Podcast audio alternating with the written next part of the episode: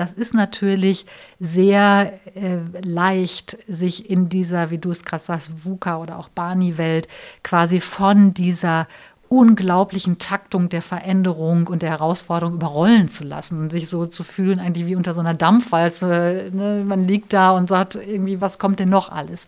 Das ist so. Und die äh, gute Nachricht, Ironie aus, ist, äh, heute ist der langsamste Tag unseres Lebens. Das wird alles noch schneller, noch volatiler werden. Liedgut. Inspiration für Führungskräfte. Hallo, ihr hört Liedgut Inspiration für Führungskräfte, dem Management-Podcast von TÜV Rheinland. Ich bin Tobias Kirchhoff, Führungskraft beim TÜV Rheinland und gemeinsam mit meinen Gästen bespreche und hinterfrage ich aktuelle Leadership-Konzepte und Ideen. Mit zwei Jahren beginnen Kinder, sich als Individuum von den Eltern abzugrenzen. In dieser Trotzphase bilden Kinder ihren eigenen Willen und das reicht vom ständigen Nein sagen bis hin zu ausgewachsenen Wut- und Heulanfällen. Mein heutiger Gast plädiert dafür, dass wir auch als Erwachsene im Arbeitsleben öfter mal deutlich Nein sagen. Ob wir dann Wutanfälle benötigen, werden wir mit ihr besprechen. Anders rebellisch sollen wir sein, sagt sie. Und wie das für uns preußische Deutsche gelingen kann, wie wir ohne Geländer denken können oder sollen, das verrät uns jetzt Anja Förster. Anja ist nicht nur Bestseller-Autorin, Keynote-Speakerin und leidenschaftliche Vordenkerin für die Arbeitswelt von morgen.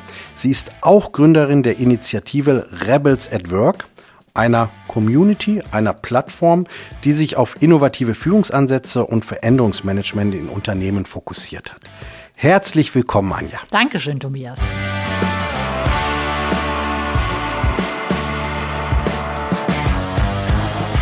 Wann hast du denn das letzte Mal deutlich Nein gesagt?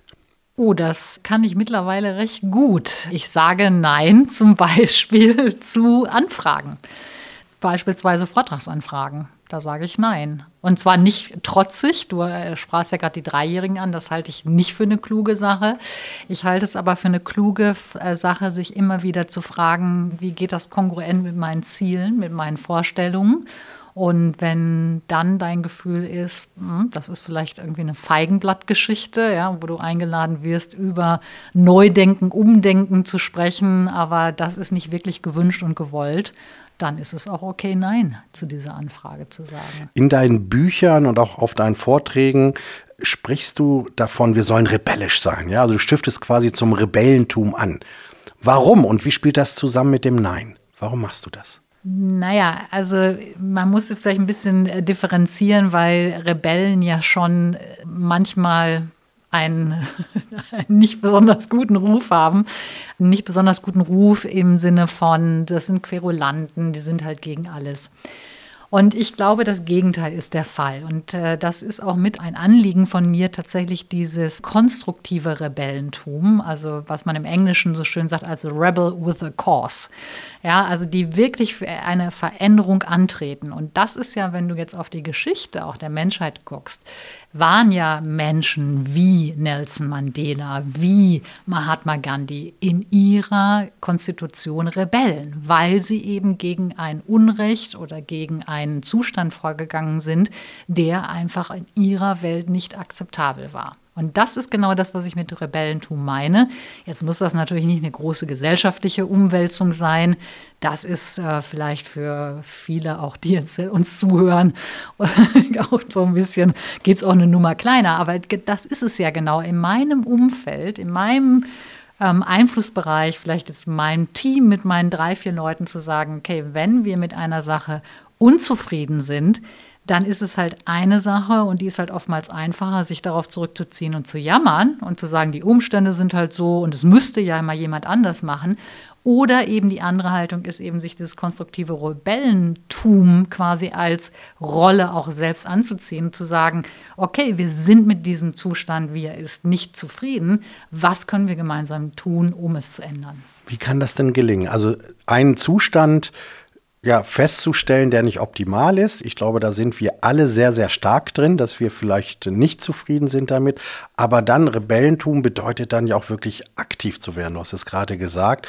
Und das scheint ja dann doch nochmal ein größerer Schritt zu sein. Das ist ein größerer Schritt und das ist auch eine Mutzuschreibung, die du dir selbst äh, tun musst. Und wir schreiben in dem äh, Buch, wo wir ja sicherlich noch drüber äh, sprechen werden, Vergeude keine Krise, auch das Beispiel von Regine Stachelhaus und die ist einfach wunderbar ähm, zu erzählen, weil sie so exemplarisch deutlich macht, was hinter dieser Haltung steht. Und das ist schon ein bisschen länger her. Regine Stachelhaus war damals Justiziarin bei Hewlett Packard. Und ähm, sie war äh, schwanger und ähm, wollte aber nicht, wie man das so in den 80er Jahren erwartet hat, äh, zu Hause bleiben und ihren Sohn großziehen, sondern hat gesagt, ich möchte eigentlich beides. Und also weiter meinen Weg gehen bei Hewlett Packard und gleichzeitig eben auch das Kind gut aufgehoben wissen. Ergo, wir brauchen einen Betriebskindergarten. Und ihre durchweg männlichen Chefs haben gesagt, Regine, du spinnst, was, was soll das? Also wohlgemerkt, wir sprechen über die 80er Jahre. Und dann kann man ja sagen, okay, die sind jetzt irgendwie, die verstehen das nicht und wollen das nicht und das bin ich vielleicht auch ein bisschen beleidigt und ziehe mich halt zurück in die Schmollecke. Und sie hat eben, und das ist für mich so ein schönes Beispiel des ins Handeln kommen, sie hat gesagt, okay, ich komme jetzt damit nicht weiter. Also da ist jetzt einfach eine Grenze. Also greife ich zu einer subversiven Taktik. Und sie hat dann hinter dem Rücken der Chefs deren Ehefrauen zu Hause besucht und hat über dieses Thema gesprochen. Und du kannst dir vorstellen, was passierte. Natürlich kam der Betriebskindergarten auf den Frühstückstisch und zwar mit Nachdruck. Und dieses Projekt ist umgesetzt worden. Und das meine ich. Ja. Du musst gar nicht dann äh, eine große Revolution anzetteln, sondern manchmal sehr intelligent subversive Taktiken einfach anstrengen, um dein Ziel zu erreichen. Trotzdem ist sie dann ja auch wirklich ins Doing gekommen. Du hast ja gerade gesagt, sie hätte sich ja auch so ein bisschen zurückziehen können. Was ich feststelle, ist, dass wir zumindest in Deutschland doch gerade sehr dazu neigen, Missstände zu artikulieren. Aber irgendwie hat man den Eindruck, naja, aber dass dann einer aus der Schmollecke rauskommt und auch mal was tut, da musst du lange nachsuchen. Wie siehst du das? Also ich würde es nicht so pauschal sagen. Man guckt jetzt natürlich auch immer, oder ich schaue natürlich auch immer auf die Organisationen, mit denen ich zu tun habe, die diesem Denken, wie man sich vorstellen kann, auch zugewandt sind. Und da geht mir ehrlich gesagt immer das Herz auf, wo du wirklich tolle Menschen siehst, die einfach mutig sind und Dinge auch in Angriff nehmen. Ich gebe dir recht insofern, dass das aber keine Mehrheit da draußen ist. Das ist auch gar nicht nötig. Also ich, meine Botschaft ist hier ganz sicherlich nicht, dass alle in diese Richtung gehen müssen. Nur wenn man eben auf Organisationsebene oder auch weiter auf gesellschaftlicher Ebene schaut, wenn eben eine Mehrheit der Menschen sich auf diese Position zurückzieht, jemand müsste mal machen, es geht ja nicht und ich bin machtlos, dann ist tatsächlich die Erstarrung des Systems die Folge weil ja keiner aufsteht und etwas vorantreibt. Ergo kann sich auch nichts ändern, sondern man lamentiert darüber, was sich ändern müsste. Und das ist eben so gefährlich, dass eine Mehrheit quasi damit notwendige Veränderung erdrosselt, weil eben äh, man sich quasi auf diese Haltung zurückzieht, ich, ich, kann ja nichts ändern. Und das ist gefährlich. Das ist gefährlich auch auf einer größeren gesellschaftlichen Ebene, weil eben andere man sieht es in der Wirtschaft, ja, andere Organisationen, die einfach flotter, schneller, innovativer, mutiger sind. Und genauso eben auf gesellschaftlicher Ebene andere Gesellschaften vielleicht flotter, mutiger, ähm, risikobereiter sind und einfach dann vorbeiziehen. Und das ist eben der Preis, der zu zahlen ist für diese bequeme, man müsste mal was ändern, Haltung, dass du irgendwann irrelevant wirst. Im Arbeitsumfeld sind es ja vor allen Dingen auch die Führungskräfte, die zumindest einen großen Hebel haben, eben Veränderungen auch anzuschieben. Wie siehst du das Thema Führung in diesen unsicheren Zeiten, wie du es ja auch beschreibst? Führung hat eine ganz wichtige Aufgabe und das ist, Führung hat eine Störfunktion. Ähm, eigentlich soll doch Führung dazu dienen, dass die Sachen laufen und nicht Sand ins Getriebe packen. Was meinst du damit? Störfunktion, äh, damit meine ich, dass natürlich die äh, Aufgabe äh, darin liegt, immer wieder dafür zu sorgen, dass frischer Wind in das Denken kommt. Und das heißt nicht, dass du jetzt aktiv Sand ins Getriebe ähm, wirfst, sondern dass du über das Funktionieren heraus immer wieder die Frage stellst, sind wir noch auf dem richtigen Weg? Das ist Störfunktion. Könnten wir nicht vielleicht auch mal einen Versuch machen, es anders, besser, differenzierter zu machen? Und wenn du als Führungskraft nicht diese aktive Funktion einnimmst, dann kannst du dich auch nicht darüber beschweren, dass deine Mitarbeitenden nichts hinterfragen, dass deine Mitarbeitenden keine Experimente machen oder mutig sind oder überhaupt mal kluge Fragen stellen, weil sie ja auch logischerweise das nicht in der Führung sehen. Und das meine ich mit Störfunktion. Ja, das heißt also diese einschläfernde Kraft des, so haben wir das schon immer gemacht, hinterfragen. Und das als Führungskraft, um dann die Mitarbeiter zu motivieren, sich selber, nicht sich selber, aber auch das zu hinterfragen. Und in diesem Zusammenhang sprichst du ja auch in deinem Buch Vergeude keine Krise davon, dass Kümmerer, also Führungskräfte, die sich kümmern, immer verkümmertere ja, quasi produzieren. Was meinst du damit? Das ist eine große Versuchung, sich so als Retter zu inszenieren. Ja, ein Mitarbeiter kommt vielleicht zu dir und sagt, kann ich jetzt nicht oder wie soll ich das machen? Und dann zu sagen, komm, ich mache das halt schnell. Oder ne, irgendwie, weil, du weißt ja auch, wie es geht und ich übernehme das dann. Und das meine ich eben mit dem Kümmern, äh, der Verkümmerte produziert, dass du damit natürlich auch eine Unmündigkeit und ein Ich kann das nicht oder das ist eine Nummer zu groß für mich halt produzierst. Und das kannst du genauso natürlich auf die Kindererziehung übertragen. Das ist schon sehr verwandt. Und das heißt, mein Punkt ist immer wieder zu sagen, wenn du äh, Menschen hast, die eben äh, zu dir kommen und sagen, ich weiß halt nicht und das ist aber jetzt ein bisschen schwierig. Äh, das heißt nicht, die jetzt irgendwie von dir wegzustoßen, zu sagen, das ist dein Problem, aber immer wieder die Gegenfrage zu stellen, was würdest du tun? Was wäre deine Antwort? Und das Interessante ist, dass diejenigen, die zu dir kommen und sagen, wie soll ich es tun, oftmals die Antwort schon haben. Sie sind einfach nur zu bequem oder vielleicht auch so sozialisiert. Es löst ja jemand für mich. Und damit schaffst du eben dann äh, mit dem B-Kümmern, schaffst du Verkümmerte, die einfach verlernt haben, selbst die Birne anzustrengen, selbst mutig zu sein und selbst Antworten zu finden. Und du sagst ja in diesem Zusammenhang auch, naja, Vertrauen ist auch ein Schlüssel in diesem Zusammenwirken. Wie müssen wir das verstehen? Indem wir eben sagen, so, denk selber drüber nach und dann soll ich das Vertrauen in Advance haben in den Mitarbeiter, dass er dann zum Beispiel diese Aufgabe oder diese Tätigkeiten dann erledigt? Oder wie müssen wir dieses Thema Vertrauen verstehen? Wir sprechen ja damit auch das Thema an, dass du Menschen zutraust, selbst Lösungen zu finden. Und das ist ja auch das ganze Thema, was wir bei New Work haben, wo wir halt über Autonomie und Selbstbestimmung auch sprechen. Und das funktioniert ja nur damit, also du kannst ja nur Freiräume aufmachen, wenn du gleichzeitig auch das Vertrauen in die Menschen hast, dass sie diese Freiräume auch vernünftig nutzen werden. Und natürlich wird es immer den ein oder anderen Fall geben, wo du wahrscheinlich bei näherem Hingucken sagst, oh, das ist vielleicht doch nicht so gut gelaufen. Und das Vertrauen war schön, ja, aber ich bin jetzt ein bisschen enttäuscht, möglicherweise mit dem, was herausgekommen ist. Wie gesagt, das ist nicht eine Mehrheit, aber das passiert.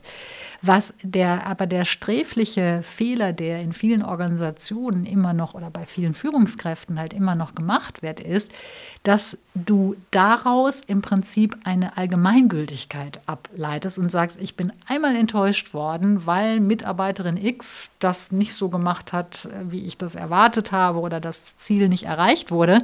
Also verregel ich wieder oder drehe den Regler wieder zurück, weil alle anderen eben erst gar nicht äh, in diese Falle tappen sollen oder in diese Sache reingehen sollen. Und das ist für mich das Schlimmste und Schrecklichste, was du machen kannst, weil du im Prinzip eine kollektive Bestrafung dafür aussprichst, dafür, dass manche Menschen vielleicht nicht so in der Lage sind, dein Vertrauen zu rechtfertigen oder zu nutzen. Und das ist für mich die Grundfrage beim Vertrauen. Ja, es wird immer wieder, und das kennen wir auch vom Privaten, du wirst Momente haben, wo dein Vertrauen enttäuscht worden ist, sich dennoch aufzurichten, zu sagen, das Vertrauen ist der richtige Weg. Ja, und ich muss vielleicht in dem einen oder anderen Fall bei Mitarbeiterin X ein bisschen genauer hinschauen. Ja, und auch das ist ja der Punkt, nicht alle Mitarbeitenden ticken gleich und manche brauchen vielleicht und wollen das auch eine etwas engere Begleitung. An dieser Stelle machen wir eine kurze Unterbrechung, die ich für einen Hinweis nutzen möchte. Wenn ihr Fragen, Anregungen oder eigene Themenvorschläge habt, dann schreibt uns gerne eine Mail an leadgut.tuff.com oder besucht uns auf unserer Webseite tuff.com slash leadgut.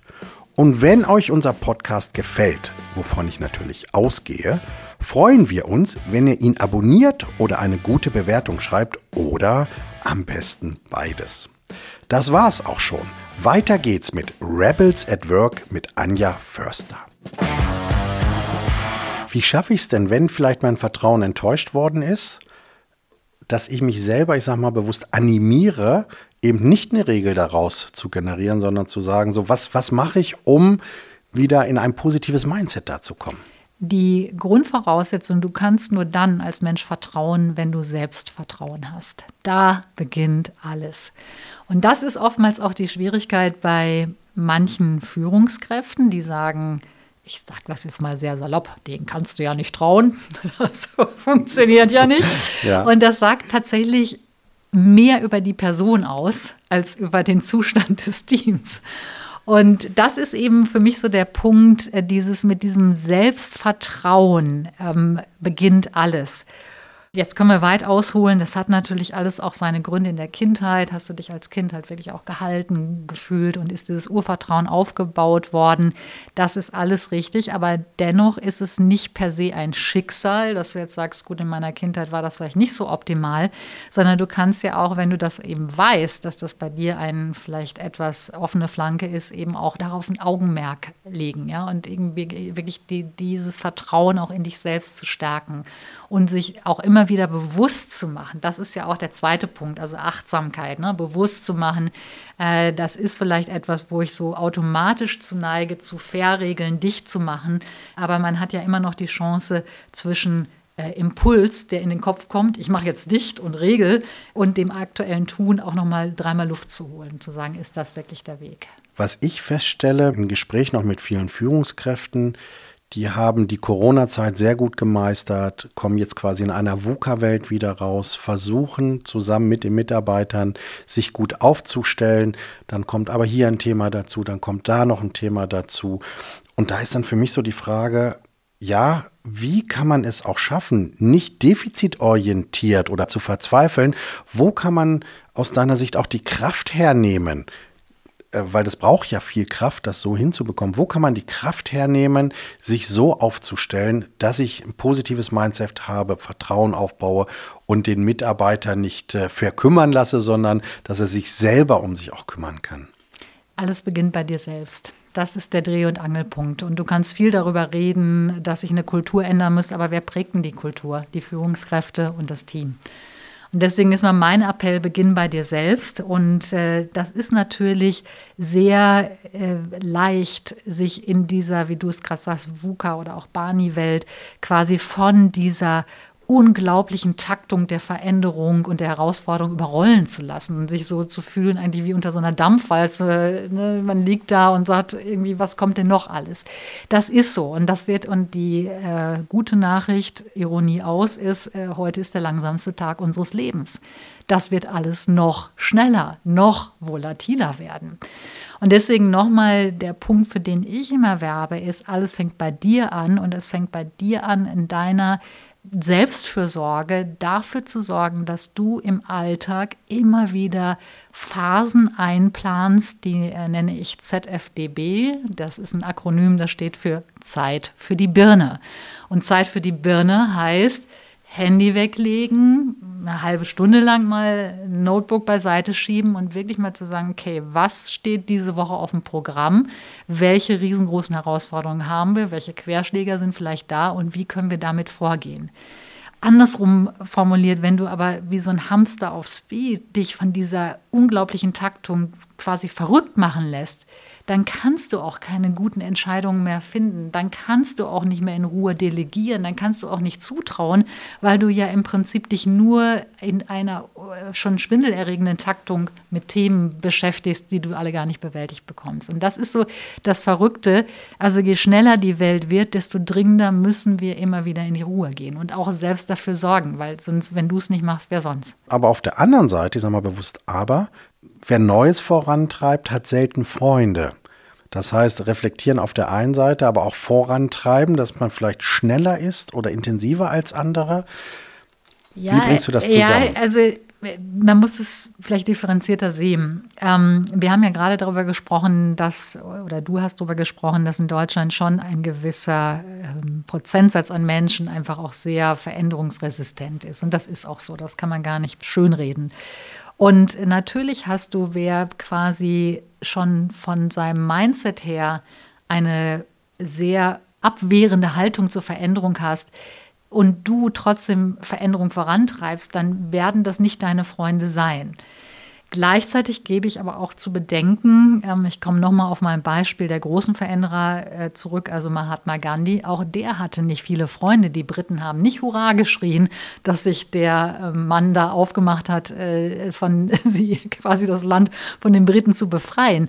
Gleichzeitig zeigt das Beispiel von Gandhi aber auch, wie es geht, nämlich dir Verbündete zu suchen, ja, die von Herzen deine Mission teilen und die auch mit dir durch dick und dünn gehen. Und das ist für mich die Antwort darauf. Also finde diejenigen, die auch diese Notwendigkeit der Veränderung sehen und nimm die auch nicht für selbstverständlich. Ja? Die musst du pflegen, die musst du auch irgendwie unterstützen, euch gegenseitig unterstützen. Aber wenn das da ist, dieses Team, dann kannst du auch durchaus gegen eine Mehrheit, die also mit verschränkten Armen dasteht und sagt, wir wollen nicht, kannst du sehr viel bewegen. Und wie mache ich das konkret? Also wenn ich zum Beispiel Führungskraft bin, so ich will vorangehen, so will mich aber nicht nur kümmern, also die Leute nicht nur immer abholen in allen Themen, sondern vielleicht einladen, was Neues zu machen.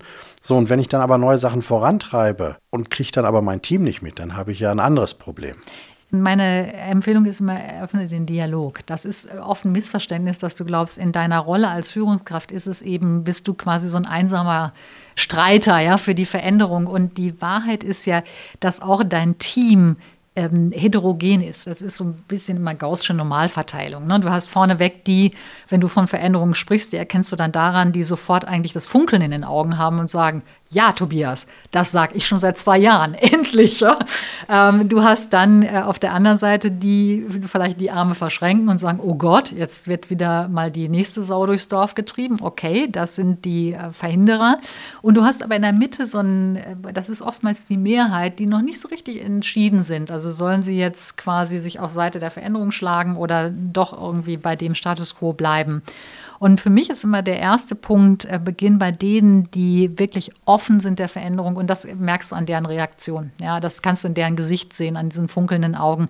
Versuch die auf deine Seite zu holen und dann eröffnet die Diskussion mit denen, die in der Mitte sitzen und sich noch nicht so sicher sind und hol auch deren Vorschläge ein, weil die haben ja schon Ideen, wo sie auch sagen, das ist ein Schmerzpunkt, wir wollen halt gerne, dass sich dies oder jenes ändert. Aber bitte begehen nicht den Fehler, ihnen quasi schon Lösungen fortzusetzen, sondern hol sie mit rein und in dem Moment, wo ich sage, das war auch eine Idee, die wir entwickelt haben, habe ich doch auch eine viel höhere intrinsische Motivation, vielleicht über ein Experiment einfach mal da dran zu gehen und zu testen. Also wirklich positives Mindset und dann den Spirit übertragen und dann gemeinsam nach vorne zu gehen. Ja. Als Team, als Gruppe und dann Zukunft gestalten, sagt man ja dann auch in diesem Zusammenhang. Du hast an ganz anderer Stelle, aber das passt hier sehr, sehr gut, oder plädierst da sehr, sehr für sogenannte arschlochfreie Zonen zu schaffen. Kannst du das vielleicht noch mal ein bisschen ausführen? Das ist, äh, das ist ein gutes Thema. Danke für die Frage. Naja, ich höre das oft in ähm, Führungskräfterunden, dass eben darüber gesprochen wird, äh, was ja auch sehr, sehr gut ist, dass man in dem Unternehmen oder in der Organisation eine klare Wertekanon hat, den man auch sehen möchte. Und gleichzeitig hört man dann aber auch, also jetzt sagen wir mal zum Beispiel kooperatives Führen, ähm, auch irgendwie Dinge, wo man sagt, das geht halt gar nicht, irgendwie sich da autoritär oder auch schreiend irgendwie vor Mitarbeitern aufzubauen, etc. Ne? Also das ist ja alles richtig. So, und dann hast du aber die Situation, dass du vielleicht, ähm, ich nenne sie jetzt mal salopp Arschloch, in deiner Organisation drin hast, der oder die sich genau gegenteilig verhält. Und dann heißt es aber, ja, aber sie liefert ja ihre Zahlen. Ja, er macht ja einen guten Job. Er akquiriert ja so viele Kunden.